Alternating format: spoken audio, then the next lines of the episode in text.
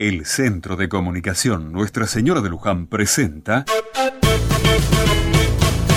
Otra Mirada.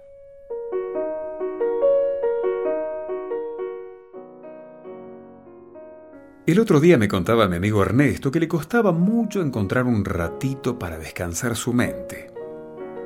Él trabaja en una fábrica y está mucho tiempo metido en su trabajo. Entonces, su mente, decía él, funcionaba constantemente y no paraba. Entonces yo le pregunté, ¿qué hacía para frenarla un poco? Es decir, si se quedaba solo con la queja o si puede hacer algo más. Me miró con cara extrañada como si nunca se hubiera dado cuenta que despejar la mente no es un tiempo que nos regala el día, sino una conquista nuestra, una búsqueda, una tarea.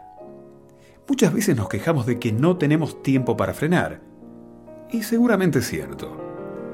Es innegable que en los tiempos que vivimos, las cosas nos absorban y nos quitan tiempo para nosotros y para nuestro crecimiento. Pero, ¿No será también que nosotros nos dejamos absorber por estas cosas y por este tiempo?